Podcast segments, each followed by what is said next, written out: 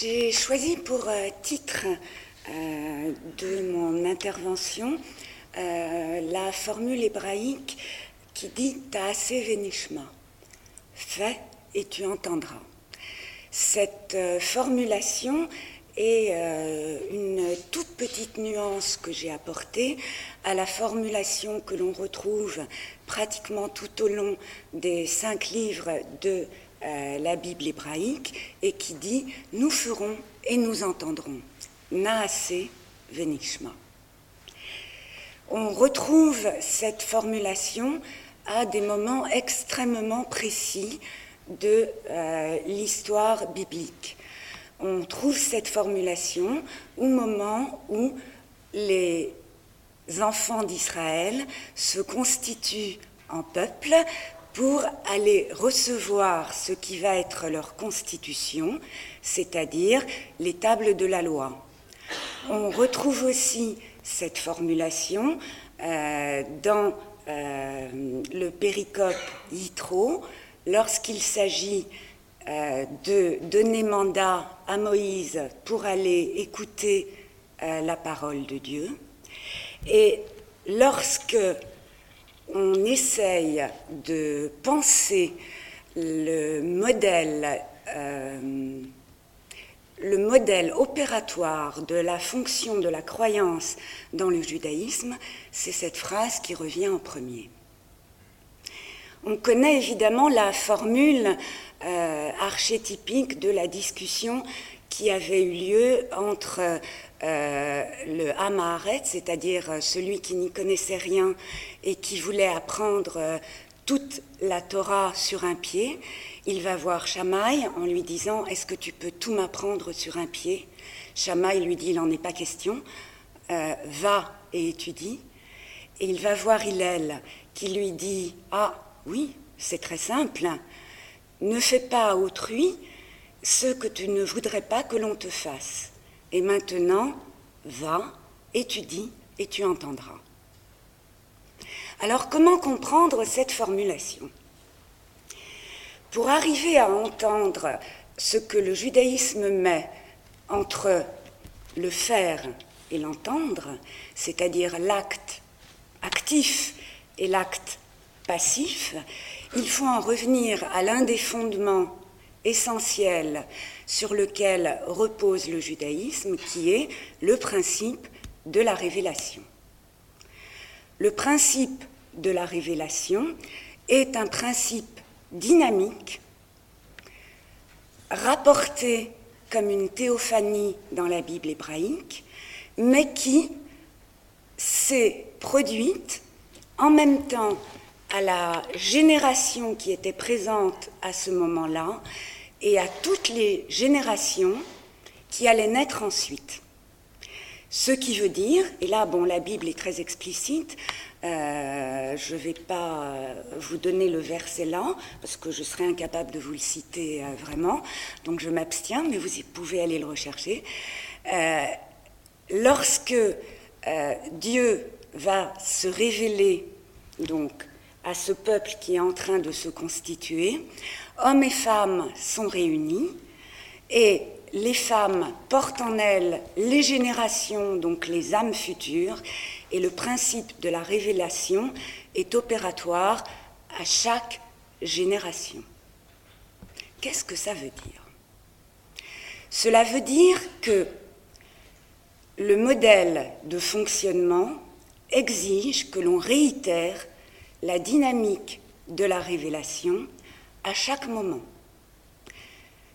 À chaque moment de la vie quotidienne, qui est scandée par des actes extrêmement précis, et à des moments encore plus précis qui sont les fêtes. Les fêtes du judaïsme, notamment la fête de Pessah, donc la fête de la Pâque, est là pour réitérer à chaque génération et dans chaque année le principe de la sortie d'Égypte et de la constitution des enfants d'Israël en peuple. Et d'ailleurs, euh, dans la lecture de la Haggadah, ce soir-là, on le dit clairement, ceci n'est pas arrivé à ton ancêtre, ni à ton père, mais c'est à toi que cela arrive en ce moment. Alors comment comprendre ce principe de révélation et de dynamique autrement que par l'espèce de constitution que les Juifs ont reçue à ce moment-là et qui était euh, sous la forme de ce que l'on appelle communément les tables de la loi. Les tables de la loi, dans euh, la compréhension du judaïsme ou dans l'appréhension du judaïsme, représentent la somme des lois écrites et orales, bien qu'on n'en connaisse que les dix commandements qui sont euh, arrivés euh, par des voies naturelles, puisqu'on a entendu une voix et surnaturelle, elles se sont inscrites en lettres de feu au milieu des nuées, etc. Enfin, vous pouvez euh, retrouver aisément la manière dont tout cela s'est fait. Mais en même temps, tous les gens qui étaient présents à ce moment-là ont reçu plus encore.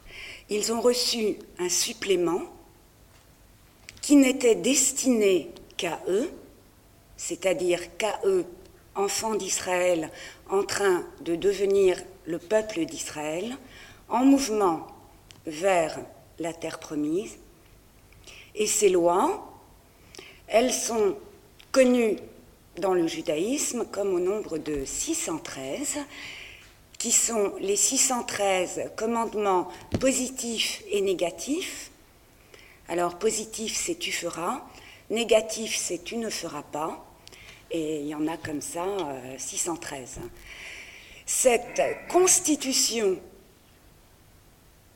que, en ce qui me concerne, j'appelle souvent loi sociale, représente la somme des actes que les juifs sont supposés faire et ne pas faire afin de se comporter en juif.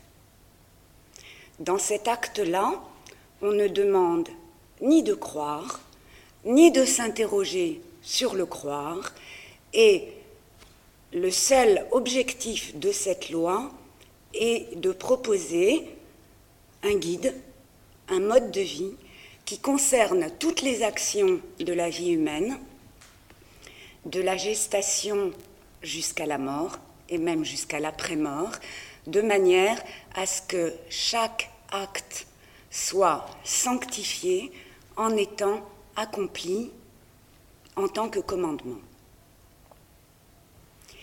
Il n'est donc pas étonnant que dans le judaïsme ancien, c'est-à-dire dans la littérature ancienne du judaïsme, lorsque les interprètes commencent à établir les ouvrages qui deviendront canoniques de la Mishnah, de la Gemara et du Talmud, donc euh, opération qui dure euh, à peu près jusqu'à la fin du VIe siècle de notre ère, il n'y est que peu de considérations sur ce qu'est le judaïsme, mais qu'il y en ait des quantités absolument impressionnantes sur la manière dont un juif doit agir.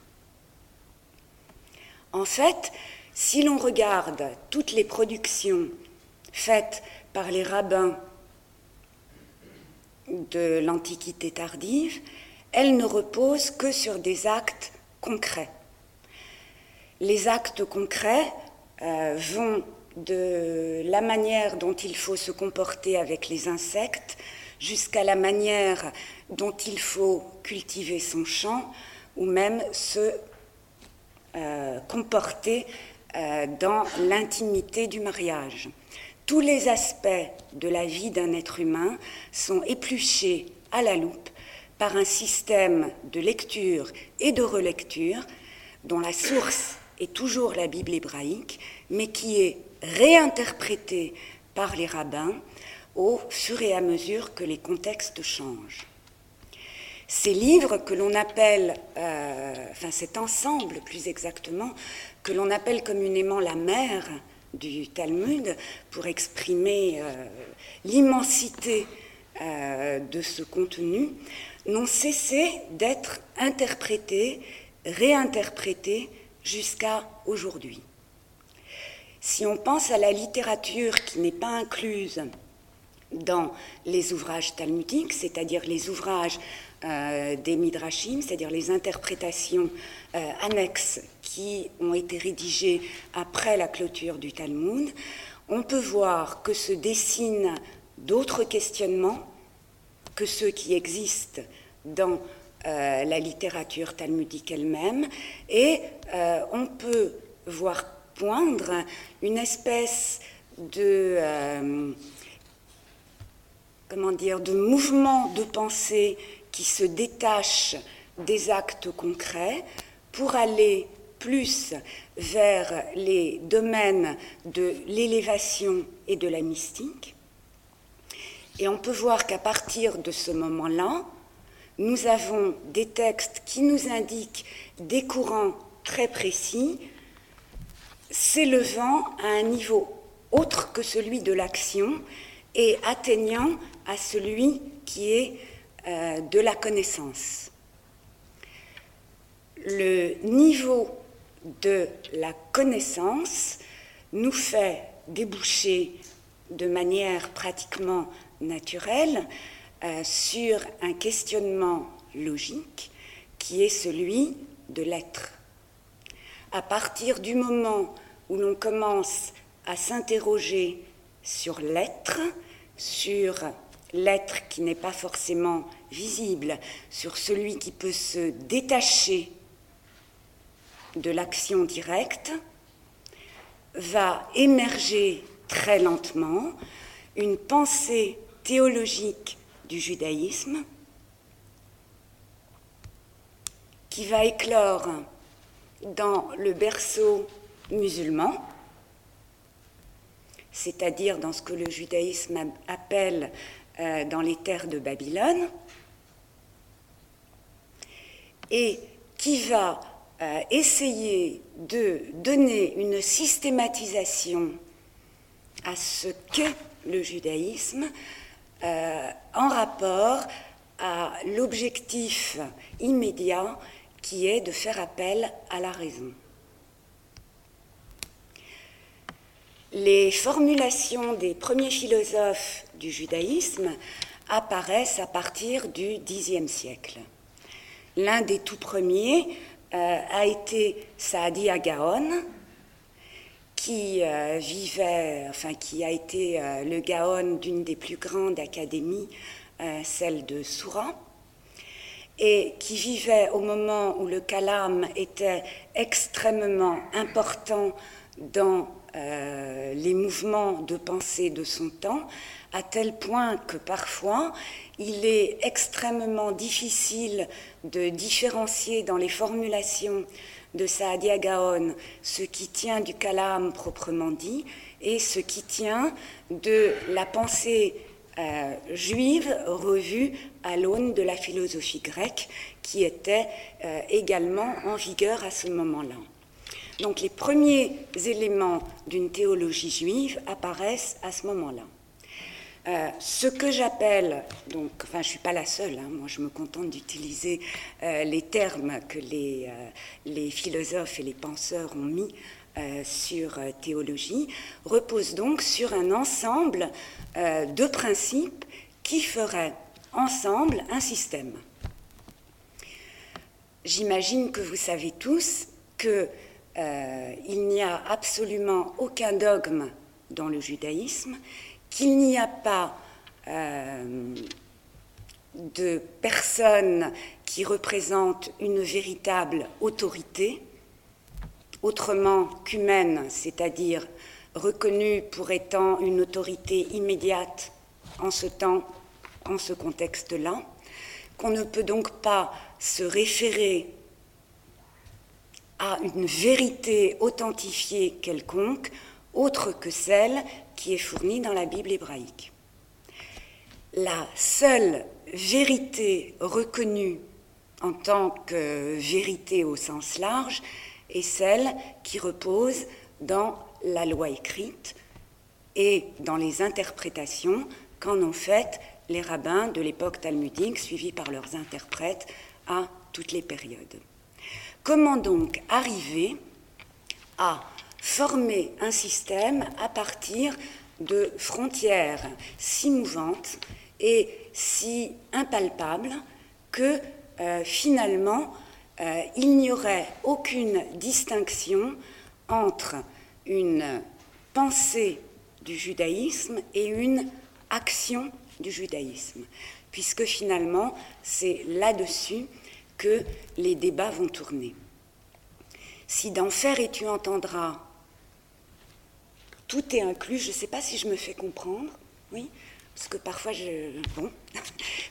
n'hésitez pas à m'interrompre. Si jamais je tombe dans l'abstrait total, que ça vous paraît complètement obscur, euh, n'hésitez pas. Donc, euh, les premiers philosophes ont cherché à atteindre un degré de connaissance tel qu'il leur permettait d'établir des euh, limites. Qu'est-ce qui est du judaïsme? Qu'est-ce qui n'en est pas? Qu'est-ce qui différencie le faire et l'entendre? Et comment peut-on arriver au degré ultime de la connaissance qui est évidemment considéré comme étant la connaissance du divin? C'est la quête de Dieu dont il est question quand on est en quête de connaissance. Pour les rabbins philosophes de cette période, euh, les débats tournent autour, euh, je dirais en premier lieu, de euh, la création elle-même. Y a-t-il eu création à partir de rien ou à partir de quelque chose? Existait-il quelque chose avant la création? Qu'est-ce que le divin? Qu'est-ce que l'unicité du divin? Alors que l'on part du principe qu'il y a plusieurs degrés de divinité Peut-on admettre que le mal existe? Et comment donner une définition qui soit acceptable pour tous les juifs? À dire vrai, les philosophes du Moyen Âge n'ont pas réussi. En tout cas, pas exactement euh, à leur époque. Le euh, phénomène de, normalisation du judaïsme s'est produit, euh, je dirais, pas mal de temps plus tard.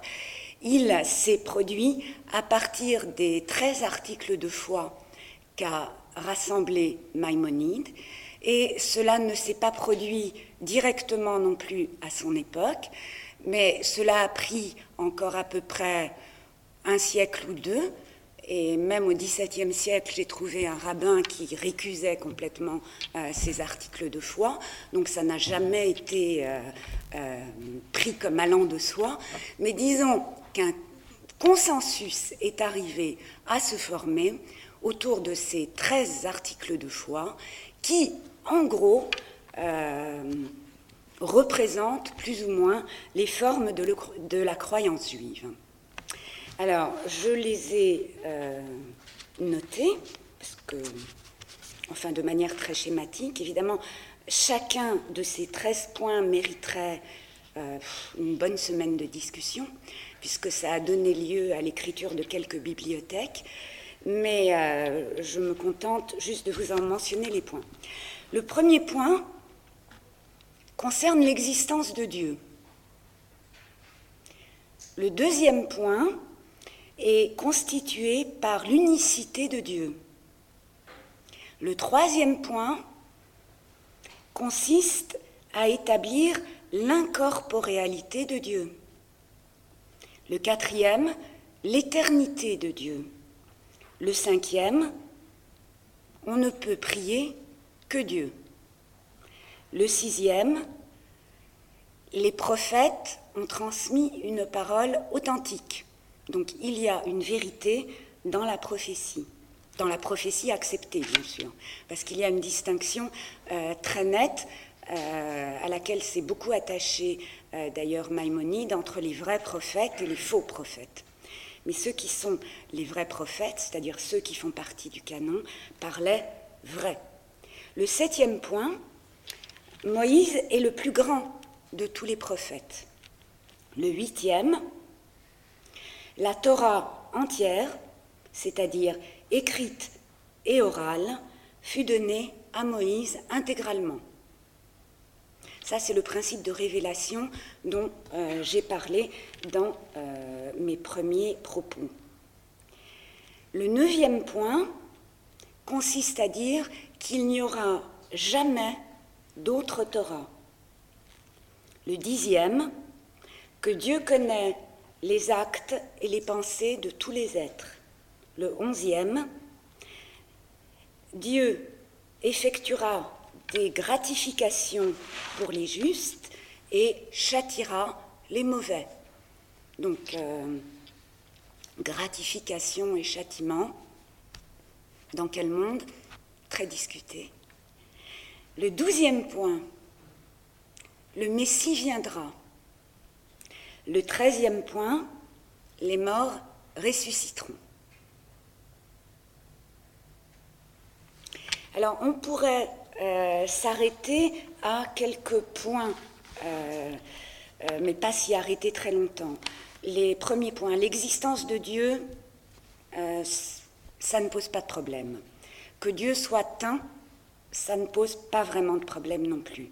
Son incorporalité, ça pose énormément de problèmes dans la mesure où il existe des textes qui nous donnent les mesures du divin.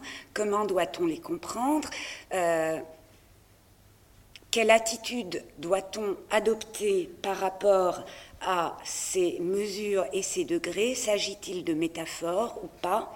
Problème non résolu. Euh, ne prier qu'à Dieu, ça ne pose pas vraiment de problème. La vérité des prophètes, disons que cela va presque de soi, une fois qu'on euh, est d'accord sur le fait qu'il ne peut plus y avoir de prophétie. Ça, ça fait partie des axiomes, en fait. Euh, quand on, clôt le canon, ça c'est peut-être un petit point qu'il faut avoir présent à l'esprit. Lorsque au premier siècle et au deuxième siècle, on clôt définitivement le canon biblique, on établit en même temps que l'on écrit la Mishnah que la prophétie est close. C'est-à-dire qu'au-delà de la génération euh, incluse euh, dans les livres d'Esdras et de Néhémie, c'est-à-dire après le retour de Babylone, il ne peut plus y avoir de prophétie. Donc, si on reste avec ce contexte euh, en tête, euh, on peut comprendre que euh, ça ne pose pas de problème.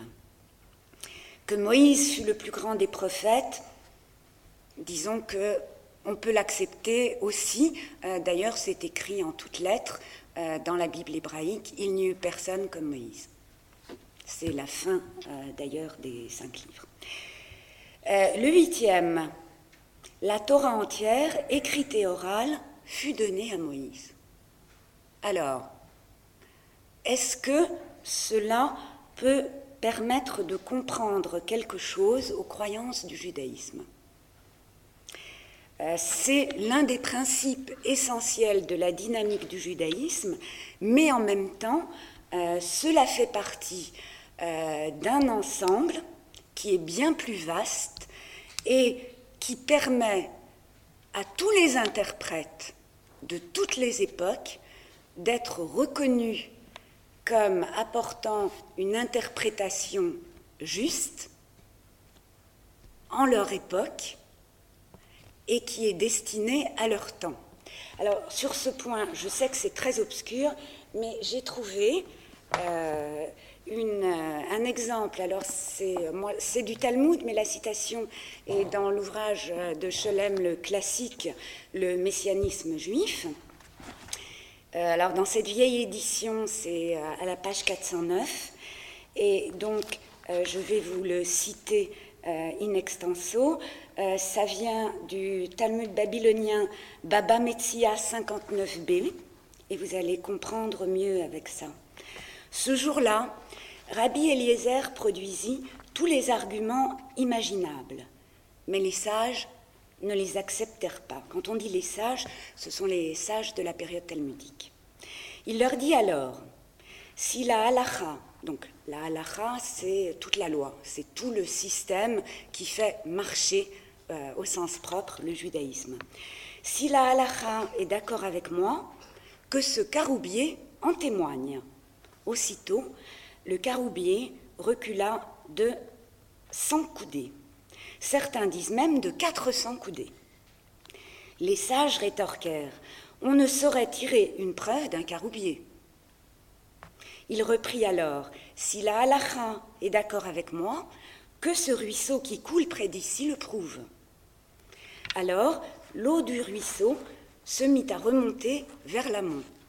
Ils répliquèrent On ne saurait tirer une preuve d'un ruisseau.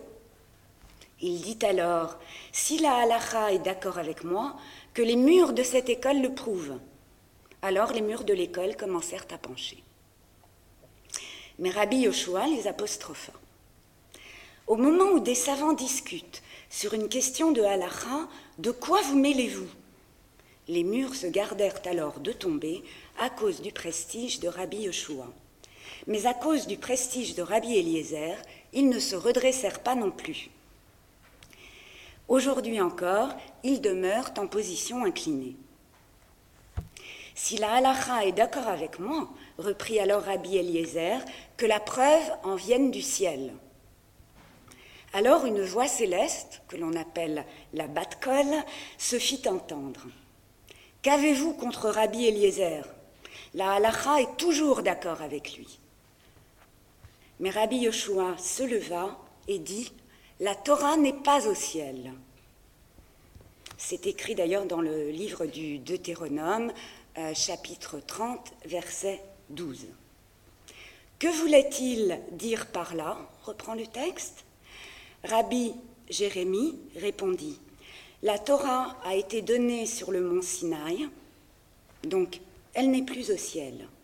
Nous ne devons plus attendre une voix céleste parce que déjà au mont Sinaï, il a été écrit dans la Torah, l'opinion de la majorité prévaudra. C'est tiré de l'Exode, chapitre 23, verset 2. Rabbi Nathan rencontra le prophète Élie et lui demanda Que fait à cette heure-ci le Saint béni soit-il? Élie lui répondit Dieu sourit et dit Mes enfants m'ont vaincu. Je crois que j'aurais pas pu euh, expliquer ça mieux que le texte lui-même.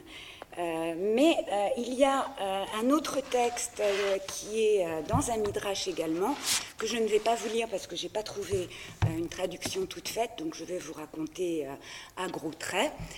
Et c'est l'histoire de Moïse qui revient bien des siècles après que les académies aient été constituées et qui se retrouvent assis dans une académie que l'on peut situer où on veut, euh, selon l'audience. Alors on peut la situer, je ne sais pas moi, euh, euh, dans l'Allemagne du XIIIe siècle, si on a envie, ou alors en Babylonie au Xe, ça ne changera rien.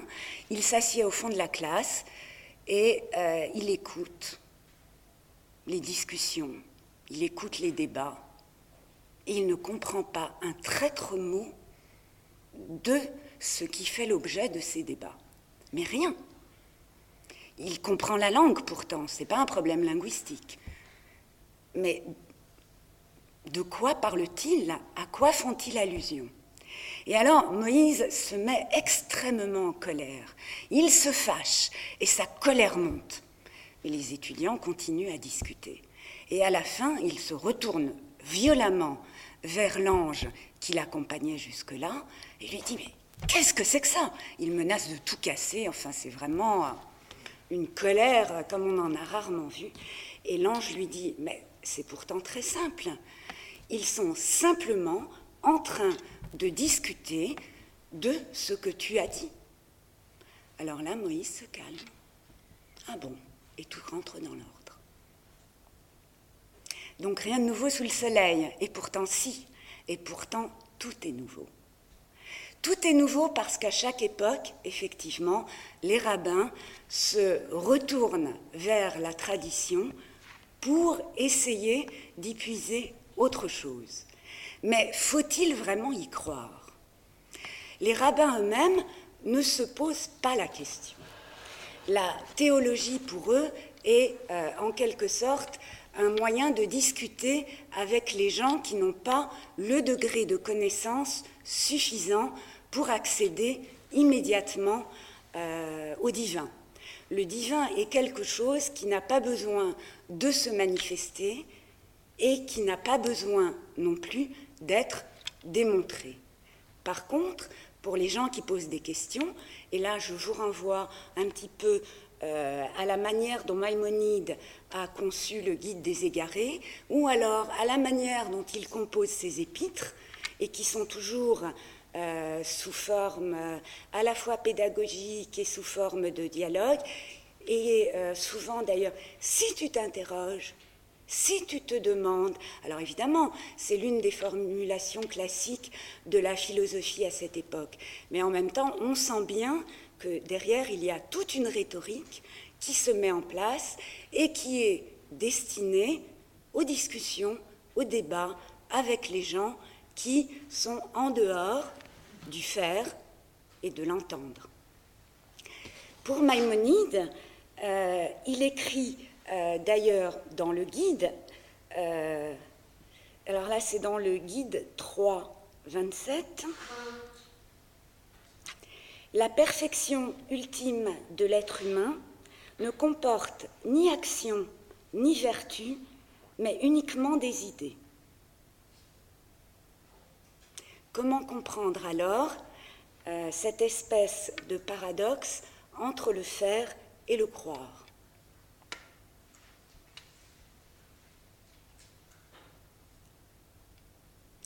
Pour Maïmonide, euh, alors je ne sais pas, je ne sais pas non plus ce qu'on connaît de Maïmonide ou pas, donc je vais être très basique. Euh, disons que euh, la majeure partie des rituels et de la manière dont le culte juif s'est fondé reposait sur le degré d'élévation des hommes à cette époque-là.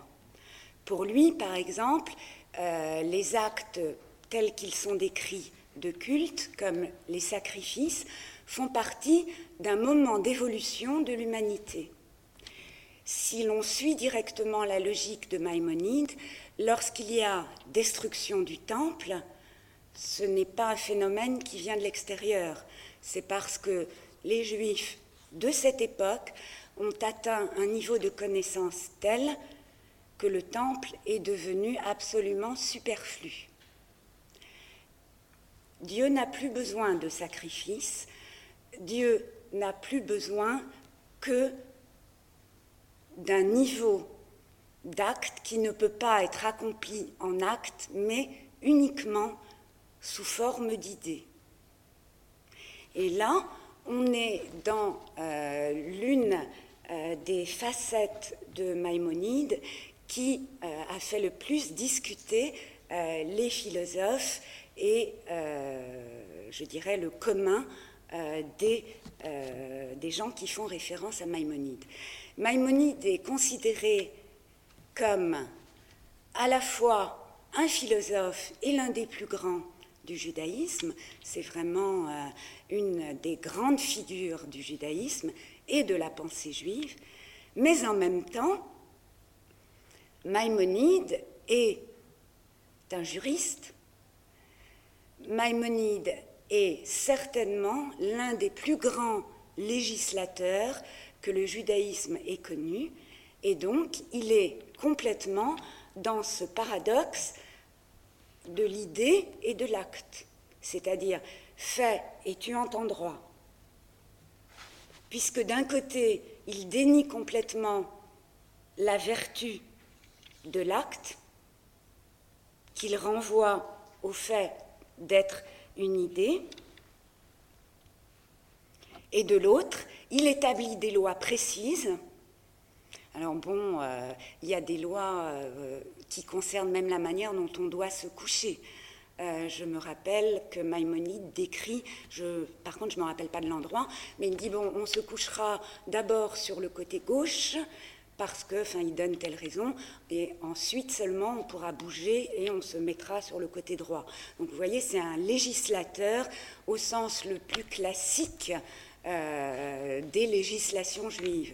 Sur, euh, bon, puis en plus il était médecin, alors parfois il ajoute des commentaires sur euh, les côtés bénéfiques des, des législations ou des actes qu'il donne. Mais ça a donné lieu à d'énormes débats, notamment lorsque, dans son point 13, il met les morts ressusciteront. Alors, pour euh, Maïmonide euh, et contre la plupart de ses contemporains, l'idée de la résurrection n'a rien à voir avec la résurrection qui est décrite en Ézéchiel. Dans le livre d'Ézéchiel, euh, la résurrection est décrite comme les chairs qui se reconstituent autour des ossements, les morts qui se relèvent de la terre, et pour Maïmonide, la résurrection est tout simplement une idée. C'est-à-dire que pour lui, lorsque les morts ressusciteront, et lorsque le Messie viendra, il n'y aura aucune différence entre l'ici et maintenant et le monde à venir, sauf que Israël ne sera plus soumis aux autres nations et les Juifs étudieront tous la Torah.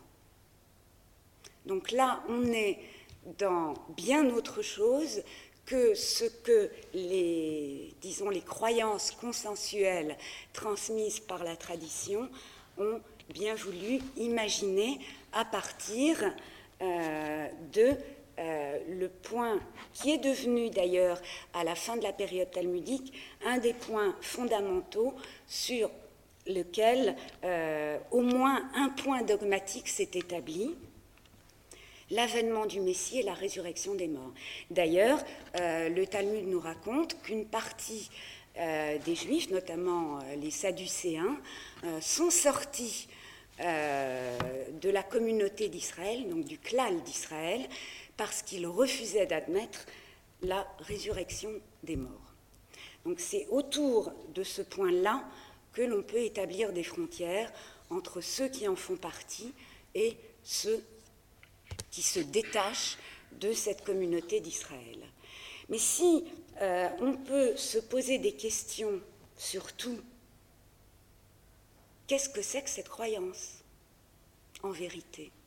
Alors, on a un petit peu euh, commencé euh, à débattre de ça avec mes voisins de table de ce midi, et j'ai eu l'impression qu'en fait, il y avait un tel abîme entre la manière dont les juifs, en tant qu'individus, et les chrétiens, en tant qu'individus, parlaient de la même chose, qui ne l'était pas, mais qui pourtant étaient proches, qui parfois avaient les mêmes termes, que euh, les explications peuvent paraître inutiles.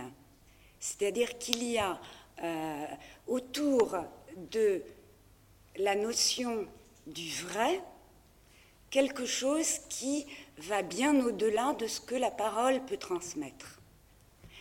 Si l'on prend par exemple euh, les discussions qui ont eu lieu bien plus tard à partir de Spinoza, vous savez que Spinoza a été excommunié euh, par euh, la communauté juive de son temps. Mais sur quoi a-t-il été vraiment excommunié? Il n'a pas été excommunié sur le fait qu'il se posait des questions sur l'existence de Dieu. Ça, euh, c'est pas, c'est presque trivial. Il n'a pas été excommunié sur la manière dont avait été rédigée la Bible. Le fait qu'il ait dit que finalement, bah, c'était peut-être pas Moïse qui l'avait écrite, on le trouve aussi dans le Talmud et on le trouve aussi dans toutes les exégèses du monde médiéval. Non, c'est pas là-dessus. Il n'a pas été excommunié non plus sur le fait qu'il disait que les rabbins étaient des abrutis. Ça aussi, c'est trivial. Il a été excommunié sur le dernier point, sur la résurrection des morts. C'est le point sur lequel euh, le judaïsme ne fait pas euh, de concessions. Que l'on discute la manière dont euh, il y aura résurrection, n'importe pas. Sera-t-elle physique Sera-t-elle corporelle Sera-t-elle une idée Tout va bien, tout est admissible, tout est pensable. Mais dire qu'il n'y en aura pas du tout, ça fait sortir immédiatement quelqu'un du monde du judaïsme. Et d'ailleurs, c'est quelque chose que l'on retrouve euh, également dans euh, la littérature euh, talmudique, puisque à un moment, alors je crois que c'est dans le traité Sanhedrin, donc dans le traité babylonien, 90b, je ne suis pas certaine. Ne mettez pas le chiffre parce que ça peut être 97 aussi. Là, je, je suis un peu floue il y a écrit de manière textuelle, il y aura, euh, enfin non, euh, le monde à venir appartient à chacun, sauf à ceux qui n'y croient pas. C'est-à-dire que, quels que soient les péchés et les actes des gens en tant qu'individus, il y aura toujours un monde à venir pour eux, mais pour ceux qui n'y croient pas, il n'y en aura pas. Alors aujourd'hui, dans le monde moderne, ça pourrait paraître euh, un truisme, euh, évidemment. Euh, ceux qui n'y croient pas, ils en seront privés. Seulement, cela manifeste également que dans les frontières que l'on établit entre ceux qui acceptent en quelque sorte de faire ce qu'il faut pour qu'il y ait un monde à venir. Enfin là, je retourne toujours au commandement. Hein. Euh, de toute façon, c'était là-dessus que je m'étais fixée. Et ceux qui, n'acceptant pas qu'il y aura rétribution et donc un monde à venir, ne font même pas l'effort d'accomplir ces actes-là. Donc c'est un petit peu à ce niveau-là que euh, cela se joue. Et euh, je voudrais euh, également euh, euh, citer à nouveau Maïmonide, et après je vais m'en détacher presque complètement, qui ajoute, alors toujours dans le guide 3 au paragraphe 51, il faut savoir que toutes les cérémonies du culte n'ont d'autre but que de t'exercer à s'occuper, à t'occuper, parce que c'est un dialogue, des commandements de Dieu et de te libérer des choses mondaines. Autrement dit, ce n'est qu'en accomplissant la multiplicité de toutes ces, petites choses, euh, de ces grandes choses aussi, mais c'est-à-dire que d'être constamment préoccupé par le faire ou ne pas le faire, que finalement on arrive à se détacher totalement des choses mondaines, c'est-à-dire d'arriver au premier niveau qui permettent ensuite d'arriver au suivant, de la connaissance du divin. Et en fait, la véritable récompense, selon Maïmonide, c'est la connaissance vraie du divin. Je euh, vais terminer euh, cette euh, contribution en vous faisant euh, partager un autre texte qui vient d'une toute autre tradition. Là, euh, nous allons euh, chez un des auteurs qui m'est très cher, qui est Isaïe Horowitz, appelé dans la tradition juive le Shla. selon l'acronyme de son grand ouvrage qui s'appelle Les deux tables de l'Alliance. Et c'était un rabbin de Prague au XVIe siècle qui euh, a été parmi les premiers à rédiger euh, des ouvrages reposant à la fois sur euh, la mystique et la halakha, c'est-à-dire deux domaines qui en principe sont séparés, mais que lui a complètement reliés dans cet ouvrage-là. à ma connaissance, ce n'est pas traduit en français, malheureusement. D'ailleurs, je ne suis même pas sûre que ce soit traduit en anglais. Traduit en anglais, je crois pas. Mais enfin bon, c'est un des, maîtres ouvrages euh, de euh, la pensée euh, mystique, comment dire, mystique et alachique.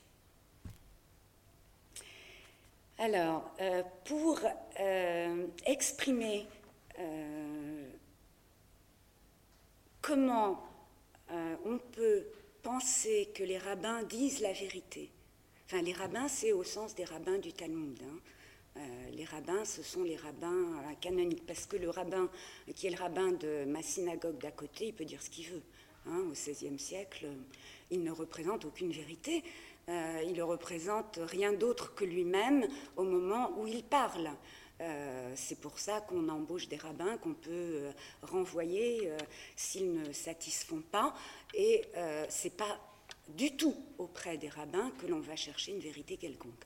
Quand on parle de vérité, on ne s'adresse qu'à la génération des maîtres du Talmud et de ceux qui leur ont succédé après, mais qui sont dûment référenciés.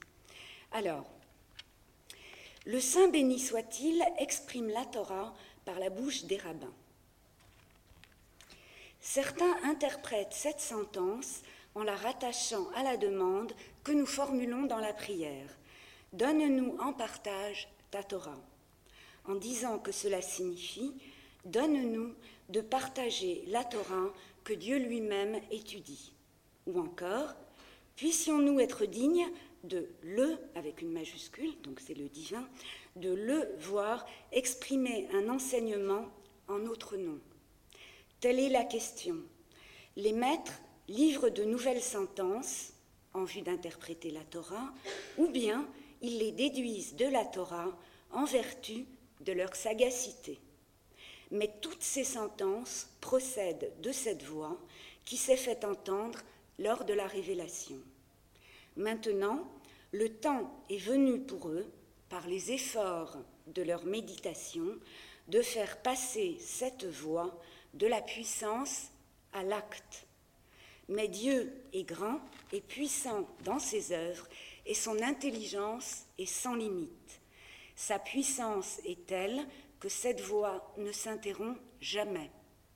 Bien plus, cette voie ne connaît ni limite ni terme.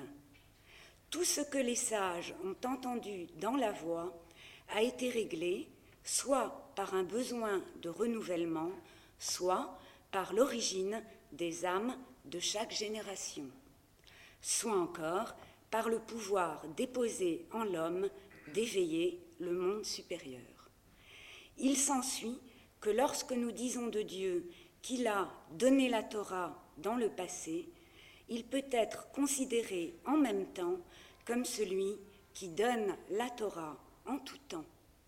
À chaque heure et à chaque instant, la source jaillit sans interruption, et ce qu'il donne à tout moment était contenu potentiellement dans ce qu'il a donné. Et c'est là-dessus que je vais m'arrêter.